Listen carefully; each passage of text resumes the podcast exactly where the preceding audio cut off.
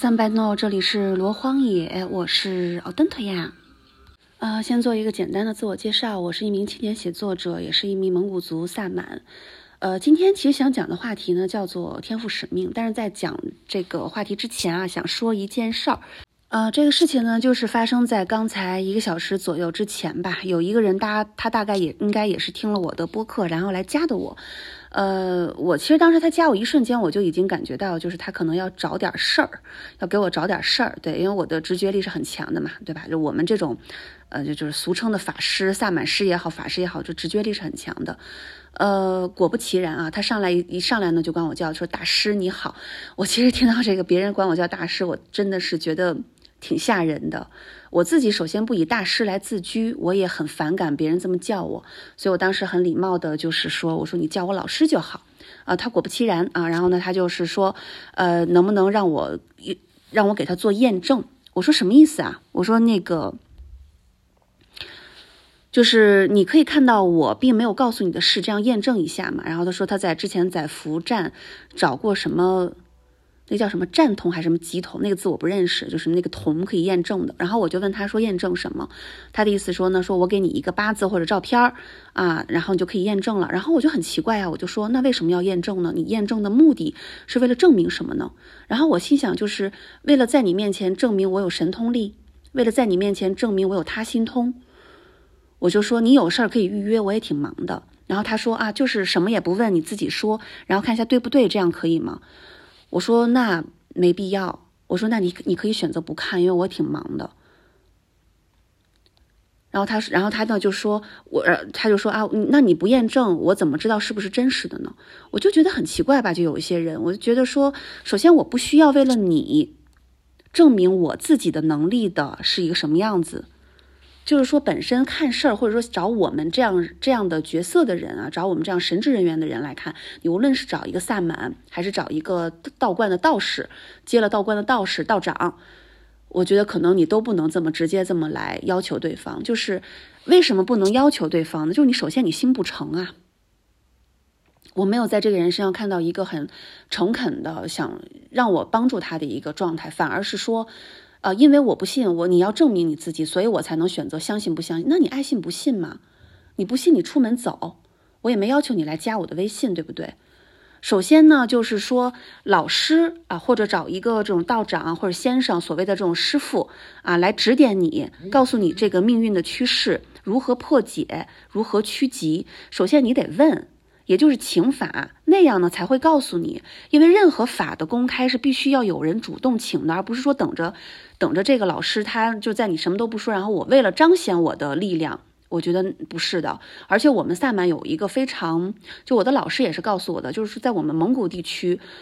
你不主动问我是不会主动说的，哪怕我看到你身上各种各样的问题，我感应到你身上有各种各样的一个情况，我是不会主动说的。主动说的前提就是我刚才提到的这个，就是你得主动请法，否则的话，嗯，就就就算了。然后呢，一旦告诉你这种趋吉避凶的方法，你要准备法金，对吧？否则的话，我觉得这个是你的心根的问题。你想占占这个预测师或者占这种呃这个老师的便宜，这是心根的问题，这个是会折损你自己的运气的啊，这是真真的啊，是这样子的。所以今天在。正式的，呃，说今天的主题之前，我是有点认真的，且是有点严肃的，把这个事情来说一下，因为我觉得很有可能，呃，有有一些听友他可能也会说啊，是啊，你不证明那怎么？我我我有必要证明给你看吗？请问你是谁呀？那每天找我的人多了，我希望把我的能量和我的这个呃状态是投注在那些信任我的人身上的，大家相互信任。我才能高高兴兴的给你看，然后很愿意去帮助你。你一上来以这样的一种姿态来制，来来要求别人怎么样？呃，不需要，就是你是谁，我不需要，对吧？好的，那刚才呢说了一些我以往在播客里面可能从来没有显示过我情绪的一些问题，啊，就这么一件事儿吧。虽然挺小的，而且但是它影响到了我的一些情绪。然后我刚才情绪有点不太舒服，所以我后来就是。啊，把客厅的地擦了擦，然后通过这种干活啊，把这种负面情绪就消解出去了。但是我还是想认真的去讲的，就是你要是想去信任一个呃我们这种能力的人，你可以不去。你你也不需要什么验证，你其实是在你跟他沟通的过程当中，你也许就能感知到什么。你脑脖子上架个脑袋，你的脑袋是有思考的。你的这种验证不需要一一定要依靠这种神通力来给你验证，是你可以通过他的行为方式、他的做人待人接物的一些方式，你就可以感知到的，这是很正常的一件事儿。那你如果不信的话，大家互相不要浪费时间，对吧？我真的是挺忙的。好的，今天呢，其实是想讲一个关于天赋使命的一个话题。然后这个话题呢，其实是之前好多人他们在找我的时候都会来问到的一个问题。呃，什么是天赋使命呢？就是说我们作为人这一世，在我们作为人在在生活在人道的这一世里面，我们需要肩负的责任是什么？啊，这就是天赋使命。但是多数人啊，他来找我想去看这种天赋使命的潜台词，就是说，我想看看自己是不是一个有能量的人。那这个能量呢，你可以把它理解成，啊，是一个，呃，类似于比如说内在很很具有火焰性的这样的一种人的状态，或者就是说它本身就类似于有一种啊比较特殊的能力、特殊的使命。很多人其实他来找我的潜台词就是想看看自己有没有这种特殊的使命，呃，所以呢，在这里面要先讲一个案例。这个案例呢是大概是在我三年前吧，然后我三年前的时候是有一次是在我朋友圈里头，呃，我呢就征集了一些我的微信有灵，就是说谁家如果说有去世的老人，你们可以把你们这个去世的老人的照片呢发给我，然后呢我来把他的这个啊感应一下他的这个整体的状态什么的。嗯，因为有一些人当时为什么要发这样的一个在朋友圈为什么要发这样的一个帖子的来询问来征集？呃，主要原因是因为有很多人吧，就是说他在老人去世之后，他可能突然就意识到说，哎，这个人啊，姥姥姥爷啊，爷爷奶奶啊，或者更长辈的一些家族里面其他的一些长辈，就是一直感情都挺好的，但可能自己是羞于去表达爱。没有办法去跟对方说爱，或者是说，呃，人都走了，可是突然之间发现这个我最爱的人，可能我还不太了解他，所以当时基于这样的一个缘由，然后呢，我就在朋友圈里头呃发了这么一个小帖子，然后询问一下，就是啊，谁要是感兴趣的话呢，可以啊，我可以给你做这样的一个事情。然后呢，就是有一个微信有灵的一个朋友来找我，呃，他。他当时找的给我的照片是他姥姥还是爷爷的，我有点忘了，呃，还是说什么他哪个家族里的长辈吧，反正就是说挺亲的一个关系，但是人呢已经去世了。然后那张照片呢是一个黑白照，啊，都是真真的就是一个泛黄的那种黑白照片，然后让我去感应一下一些关于这个这个老人的一些信息，呃，我忘了这个老人具体是他的什么亲戚了啊，就就是还是以老人来这个名词来来来代替吧。呃，当时看到了很多信息，比如说他这个这个老人，他家里的这个老人呢，特别喜欢诗词歌赋，没事儿呢还很喜欢做做诗啊什么的，然后写的诗歌呢都应该是那种，嗯，就是其实没有什么太大的才华，就没有太大的文学才华，但是他所写的内容、写的文字是完全极尽了自己内在的一种对于自然、对于花草、对于世界的一种。很直接的一种感受，就就是很直接的一种感受，因为毕竟不是所有的人都可以都都有能力都有天赋去当诗人的。我记得我当时把这个信息告诉给这个女孩的时候，然后她就哈哈大笑，说没错，说她就是这个样子。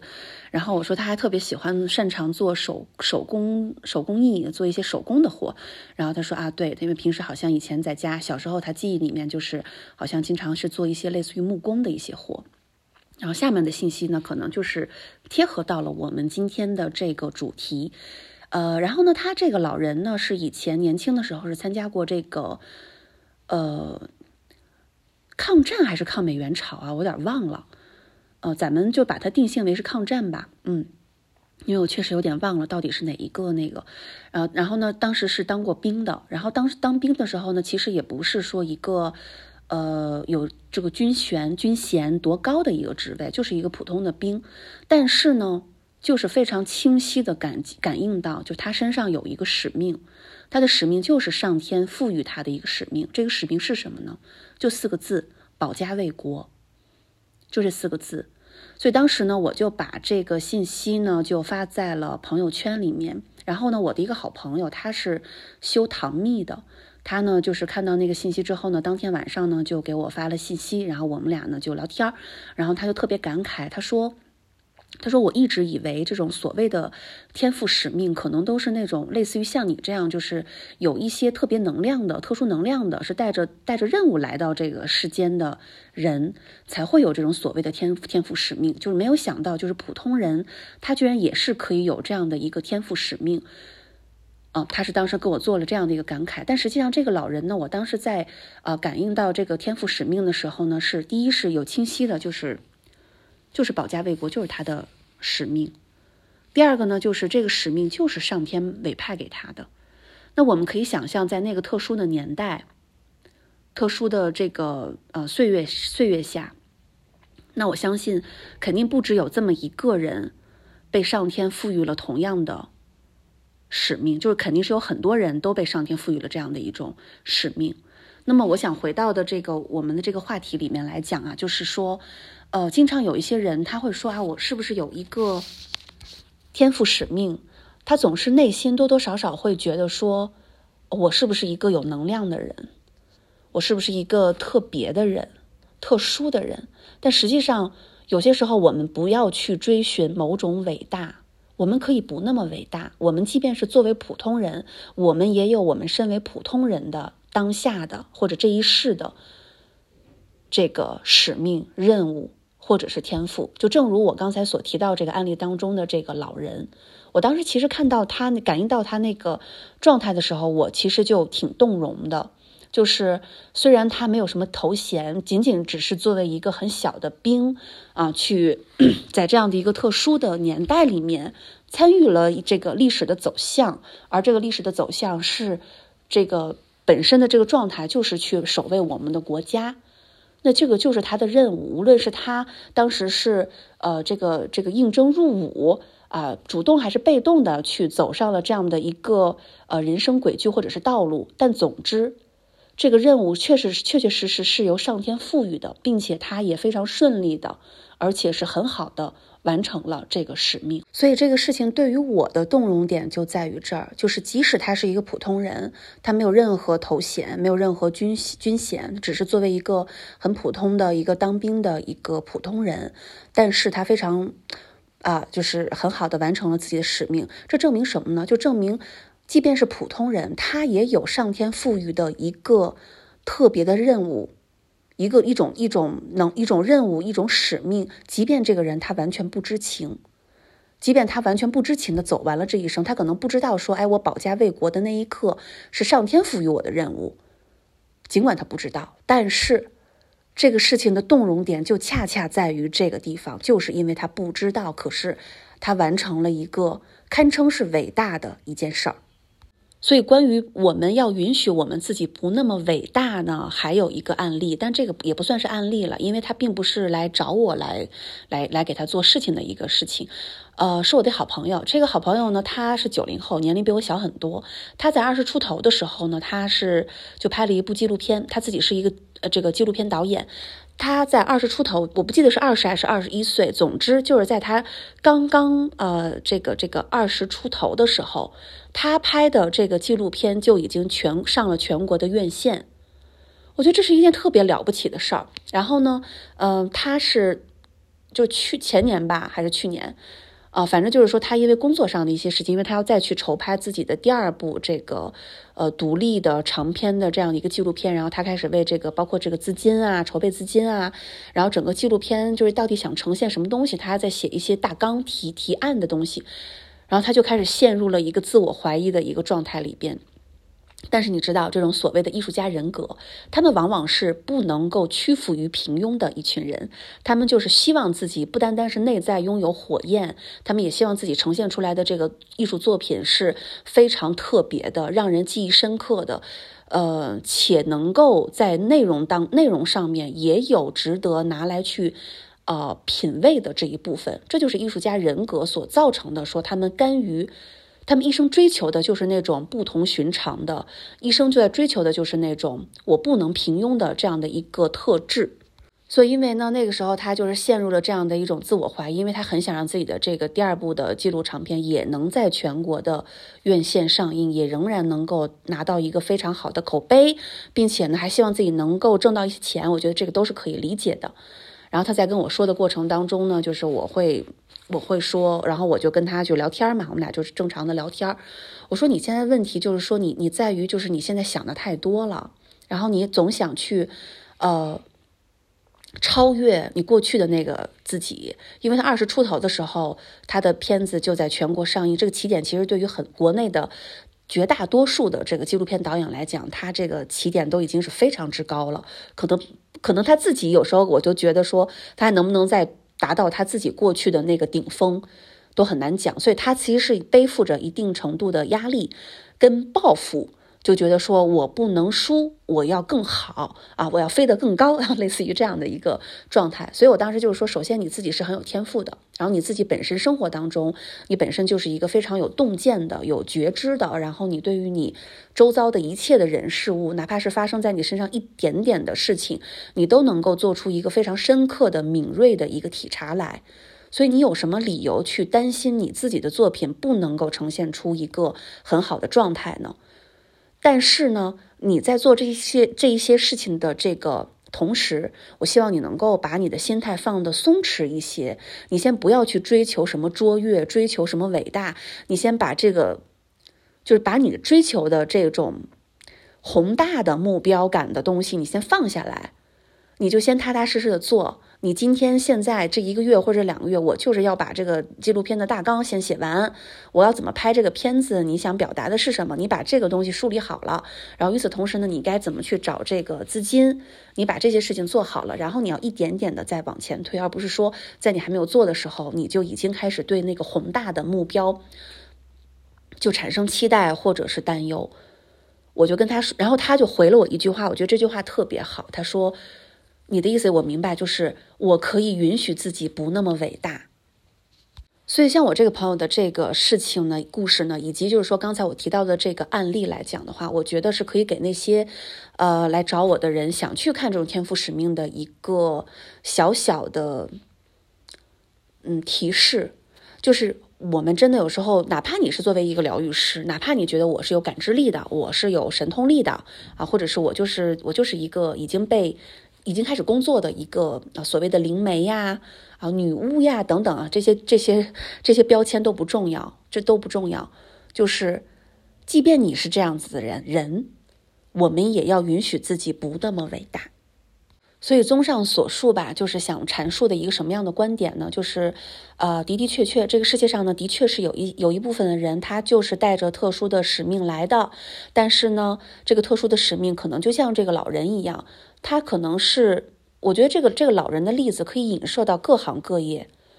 可能有一些人，他就是一个，呃，呃，打扫卫生的。但是呢，他就能把他的工作做得非常的好。那你说他这个是是不是他的一个天赋使命？我们在我们在这里抛开这种为了生计去生存而走上这条道路的这种说法啊，我们抛开这种这种层面的东西，不去讨论这一层面的东西。我们单单的就是说，以普通人的视角来讲的话，难道我们没有这种所谓的神通力，我们就没有天赋吗？我们就没有所谓的使命吗？我觉得不是这样子的。在这里呢，要继续的给大家分享一个案例。这个案例大概是去年年底的时候，是一个女孩，一个佛教徒，她呢皈依不久，然后大概是皈依了有几个月之后呢，过来找我，啊，她想看看自己有没有什么天赋使命。其实她的那种所谓的追求这种天赋使命的这种答案，其实都是心里头都多多少少的包含着、保持着一种说，我是不是一个很特别的人。我在我在这个世界上，我有我自己的一个目的啊，是怎么怎么样的？因为有一些人他在跟我讲话的时候，他自己就是会说啊，我一直都觉得我我我不应该在地球上，或者一直都觉得啊，我一直都觉得我是一个带着使命来的，就是这种特别自信、自信感爆棚的人也确实特别多。但是我不是说有意的去挖苦这些人或者嘲讽这些人。我想通过这些故事告诉大家，就是即便你是有一些力量的，即便你是带着一些天赋使命的人，我们也不应该沾沾自喜，还是要把自己当成，因为你终究是一个凡夫而已嘛。所以下面这个例子我觉得也挺好的，也想给做大作为一个嗯提示，然后分享给大家。然后这个女孩当时是找我看，然后我当时给她看到的时候呢，就是说，因为她当时是皈依了这个皈依了佛法嘛，然后呢我就说，呃，你的天赋使命挺有意思的，你的天赋使命呢就是去服务好这个三宝，就是佛法僧三宝，这就是他的天赋使命。然后呢？怎么？然后他就怎么服务呢？然后我就继续给他看，然后我就发现，我就跟他说：“我说你，我说你如果精力有，就是你有足够的时间和精力的话呢，就是比较建议你呢，就是时不时的去庙里面去做义工，去寺庙里面去去当义工。”你去任何一个寺庙宇，庙宇里边都是可以的，无论是藏地的还是汉地的，都还是蒙蒙古地区的啊。只要你有时间去到一个地方，你想在那个地方当义工都是可以的。你的天赋使命呢，就是说当义工，勤勤恳恳的把这个寺庙里面的地打扫干净，尽可能的呃，就是哪怕就因为因为在寺庙里面当义工，大部分都是做一些打杂的工作呀，这这这种这种工作。你就把这个工作做好，这就是你的天赋使命。因为这个天赋使命就已经说你在臣服于，或者是说臣服于佛法僧，佛臣服于三宝，或者是通过这种身体力行的这样的一种义工的方式，就已经是服务三宝了，皈依三宝了，信靠三宝，这个就是你的天赋使命。所以你说这些故事有没有意思呢？我觉得是挺有意思的，就很想跟大家分享出来。所以每个人的天赋使命，在我看起来，他都是不一样的。比如说，有一些人，他的，嗯，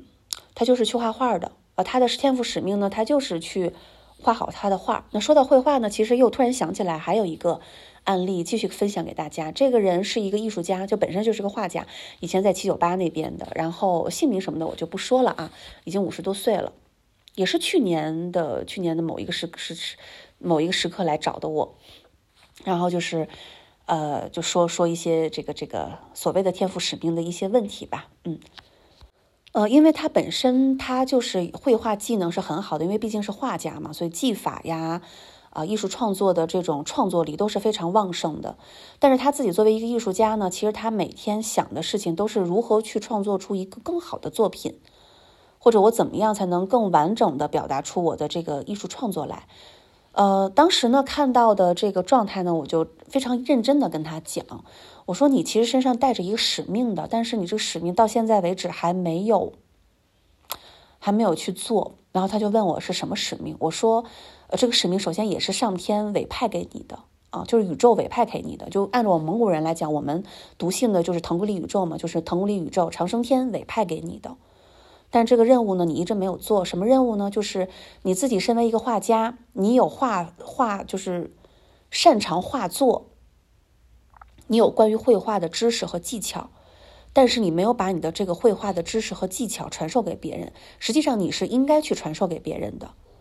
你可以去教授一些小孩儿，或者是一些这种零基础的成人。然后呢，他就当时大大惊失色，失色，然后说。哎呀，我有这个想法，真的是由来已久，都好多年了，就想想开一个班教教教教小孩绘画。他想教小孩画画，想开一个班，但是一直就没有这么做。他没有这么做的原因，我其实倒是能够理解他，因为所有的艺术家，他并不是想的说我要去专传授什么东西，而是说我应该创造什么东西。创造这个事情对于艺术家本身来讲是特别重要的一件事儿。你要跟他说其他东西，你跟一个艺术家说你应该开班，哇，那那那对一个艺术家来讲说你你把我当什么？我又不是这个培训机构的这个老师，对吧？但是这个这个人呢，这个画家他其实本来没有这种想法的，就没有像我刚才提到的那种啊，你把我当什么？就以那种那种高不可攀的艺术家来自居啊。他大惊失色的原因就是在于说，这个是想法是他由来已久的。好多年，只是没有做。但是呢，当我提出说这个是你的使命的时候，他就被震撼到了。然后他就说：“哎呀，我确确实实，我得对这个问题，我得好好想一想。我觉得可能真的是到了时候去开一个班儿，去教授一些别人啊，怎么怎么样的。”后来呢，就是他就是找我看完之后的这一一一年多的时间里面，我后来的的确确是在那个朋友圈看到了，就是他好像是真的是带着一些小孩儿，当然那个那个。就是这种所谓的艺术班吧，并不是开的特别密集的，不是说每周都有，也不是每个月都有。他可能就刚好有一种契机，比如说他他就觉得说他特别喜欢去自然里面，然后他呢刚好就说啊，我要去这个大自然河边去捡一些石头。然后那个时候呢，就是他会召集一些孩子们跟着他一块去，然后在河边呢去捡一些那种特别漂亮的石头，然后在这个石头上面去做绘画，然后把这个绘画呢堆成一个玛尼堆，放起来。我觉得这个就就很好嘛，就是他又完成了他的使命，但是又没有去耽误他的这个身为艺术家本身的这个想去渴求这种艺术表达的这个呃内在的这样一个诉求，完全是没有特别冲突的一件事儿。所以后来呢，就我看到他这个有时候带着孩子们去做这件事情的时候，就觉得由由衷的为他随喜赞叹。就是第一方面，他虽然心里头。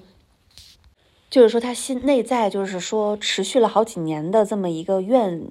想法，终于得以实现了，终于拿它去付出于付诸于行动了。其次呢，他真的就是又通过这样的一个，虽然不是常常去做的，但是他偶尔会去做的这个，并且他是保持了某种规律去做的这么一件事情的时候，又刚好去顺应了上天对于他的这种天赋使命的一个要求。所以这个事情本身就是值得去随喜赞叹的一件事儿。然后后来呢，我前段时间我还，呃，不不久之前吧，我还去过他的那个工作室，我还看了一下一下，就是他真的是有他的工作室，就摆放了好多那个小孩儿画的那个画，然后那个包括在石头上画的那些画，然后那个就是还有孩子在那个画布上，就因为他教孩子教的全都是油画，然后那画布上就就歪歪扭扭的写的一些字啊什么的，就特别有意思。啊，所以呃，我在这一期的播客里面大概讲的就是四个案例吧。那总主要的话题呢，或者说我想阐述的东西就是，嗯，每个人都有自己的天赋使命，这个无关乎你到底是一个什么样的身份、什么样的角色，你到底是不是拥有一个神通力的人，都是这个样子的。那说到这种神通力，那就不免要讲起另外一个比较特殊的一个例子，因为这类人他肯定是带着特殊使命来的，那就是拥有童子命的人。那这个童子命也很有意思的啊，就是说我在做萨满的这几年里面呢，就是我碰到过很多，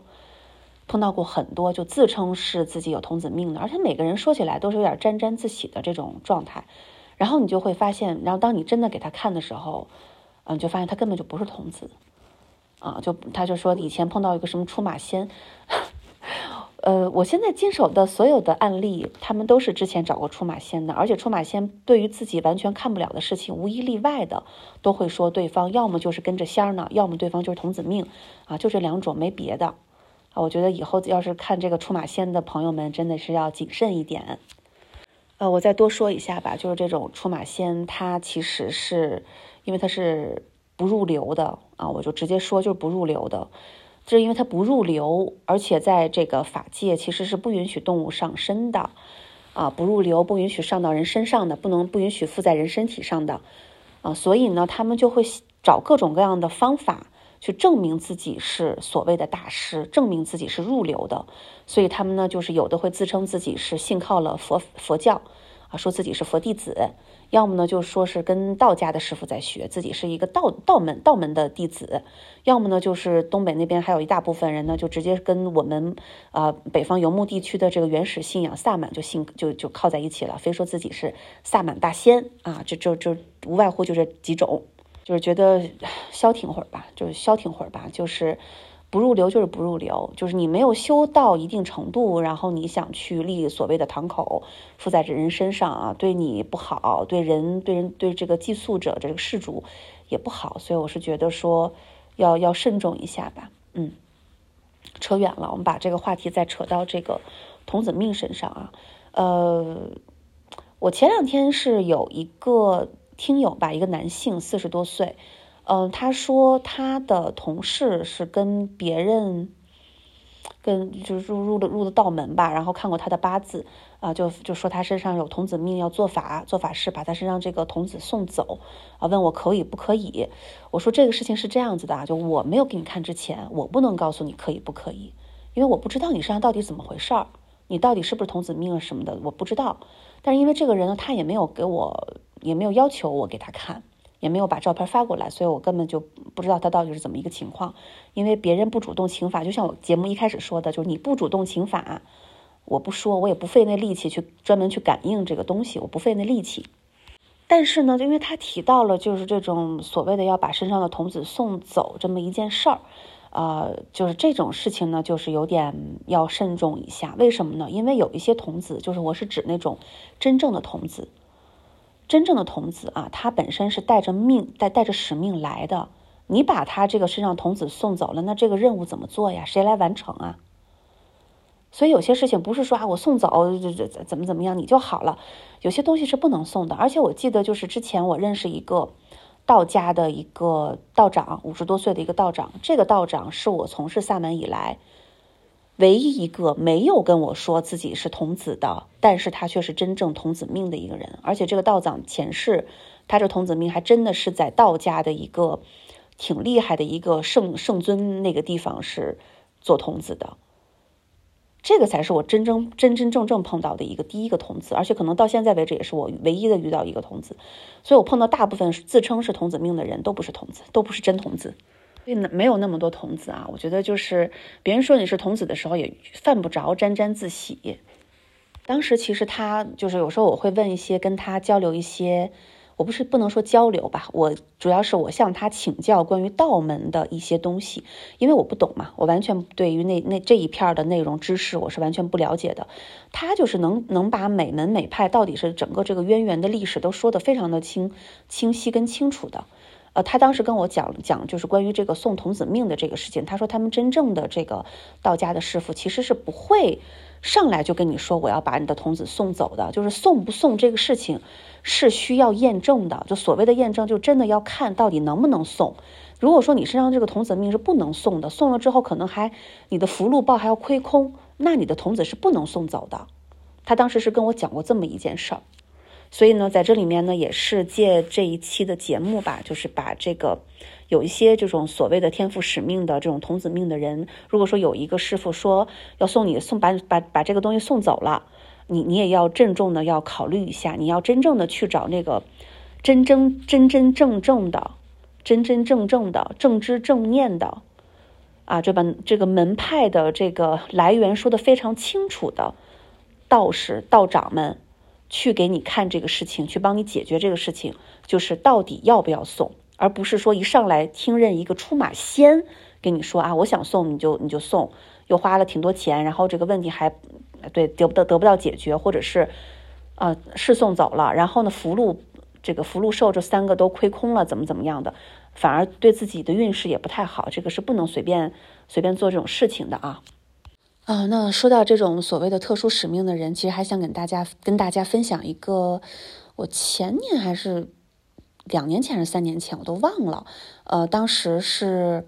嗯。有一个做人类学的一个蒙古族姑娘，然后呢，当时她就是邀请我跟她一块儿去一个某一个著名的喇嘛庙里面，然后呢，他说他那边认识那边的一个喇嘛师傅，当然也是蒙古族啊，然后说啊那个师傅，嗯，懂得懂得懂得知识特别多，尤其是佛法这块懂得知识特别多，我们就想带着姐姐一块去跟他交流交流，因为当时他就觉得说我在家里头，因为那个时候我我我母亲去世没多久嘛，然后他觉得我情绪不太好，很想带着我散散心。什么的，然后呢，我就去了，呃，去了之后呢，就是发现这个，嗯，那个那个那个喇嘛师傅眼睛特别的亮，就是一看就是很有智慧的人。就你要知道，就是长期修行的人啊，或者是说他长期这个听闻佛法的人，他的内在的这个精气神是特别足的。然后那个眼神，他就是透着一个，嗯，非常锐利的一种睿智的一个目光，然后很很很清透、很亮的。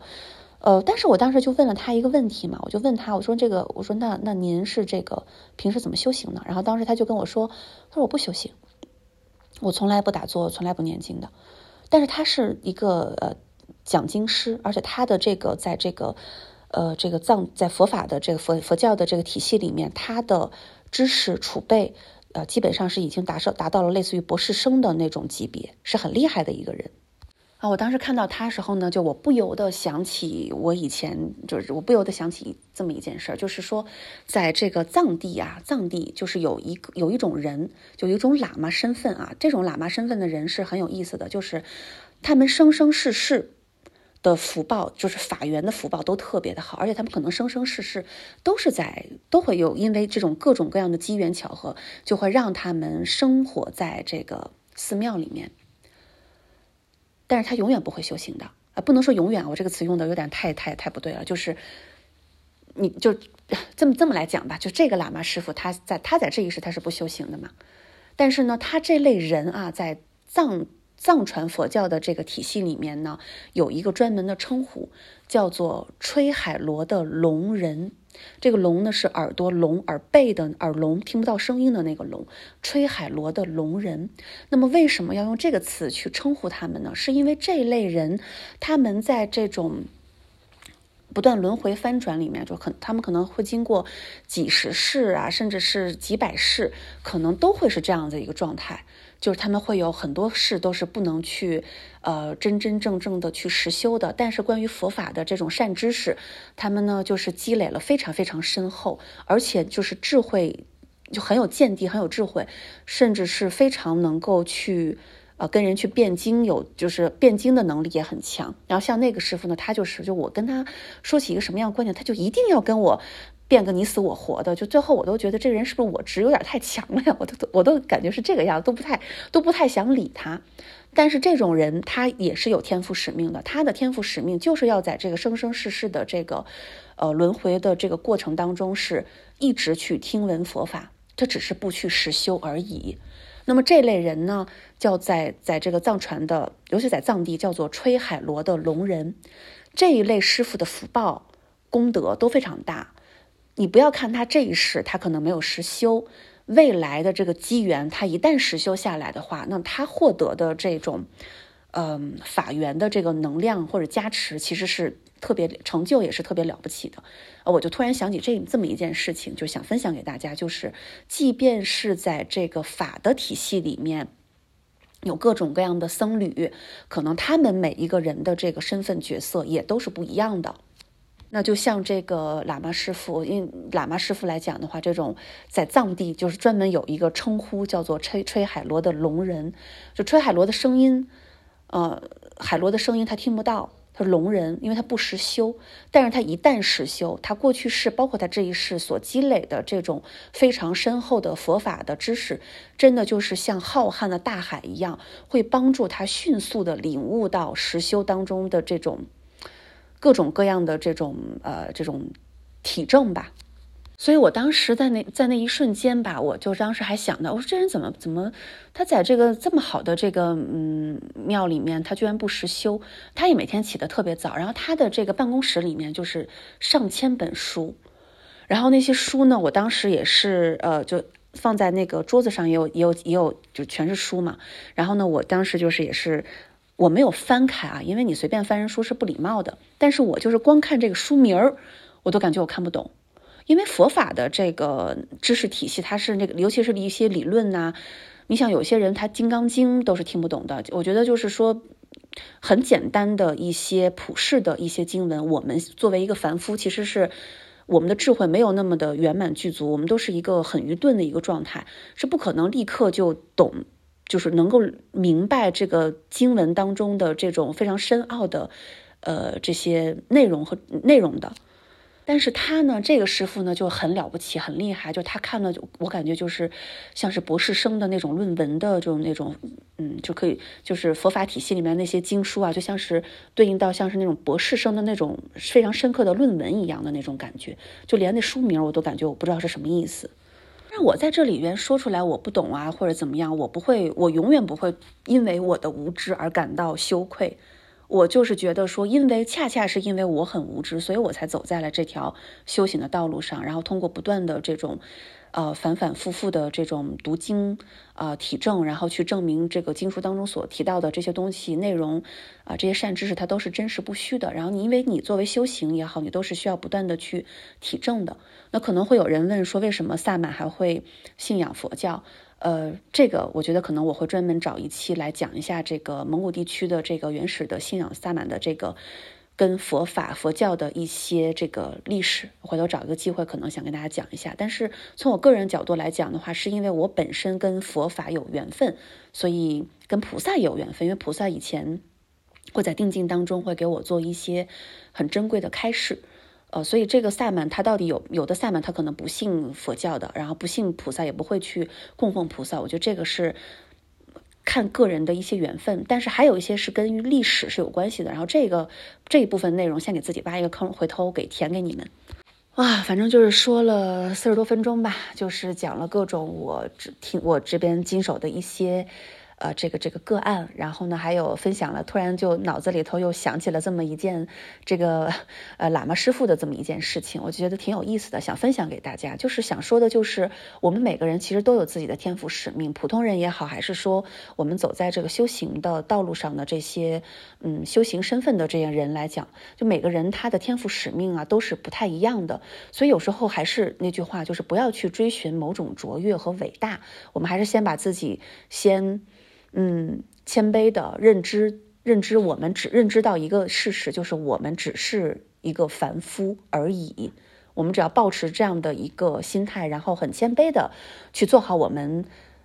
手里头该做的事情，然后做好我们该做的这个身份角色就好了。比如说，你是一个怀孕的一个，呃，就是你生了一个孩子的母亲，你的天赋使命其实就是照顾好你的孩子，引领引导你的孩子成为一个更好的人。你作为一个学生，你目前来讲的你的天赋使命就是好好学习嘛，对不对？学到更多的知识，学到更多的技能，因为技不压身，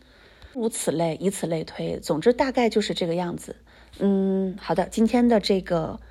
节目呢就录到这儿了，然后我们下期再见。下一期呢可能还会哦，对，要说一下关于这个听友群的事情啊。其实特别感谢这个很多朋友去加我的这个群，然后我这个群呢其实。我就就我觉得氛围还不错，就是说不是弄的那种神神叨叨的那种群，因为我是比较，呃，我我是很很注意，就是不要让那类信息出现在我的群里头的。然后经常群里头也会分享一些，呃，艺术相关的一些内容，然后大家讨论也都是有这种深刻思考的，有自己想法的这样的。我觉得这种讨论是大家都会受益的，所以，嗯，很感谢那些所有加了我微信，然后。进入到听友群的那些听友们，然后我也谢谢所有收听我播客的朋友们。就是我不知道你们是谁，我也不知道你们都在从事什么样的一个职业，但是呃，我真的很感激。所以我有时候才会在我的群里头偶尔做一些这种法法布施，呃，就是因为我觉得这是大家对我的一个善意流动的一种回馈。嗯，就是这样。所以今天的节目就到这儿啦，然后。如果你喜欢我的节目的话，就可以把它推荐给更多的人。然后，嗯，就是这样。今天的这个结束曲呢是，呃，哎，我都忘了我上期是不是放的这首歌啊？哎，不管了，好像是放过同样的一首歌。哎，我刚刚想起来，我刚才在节目开始放的那首歌，好像我上一期节目就放过了，所以我现在赶紧再找找另外一首歌放给你们听。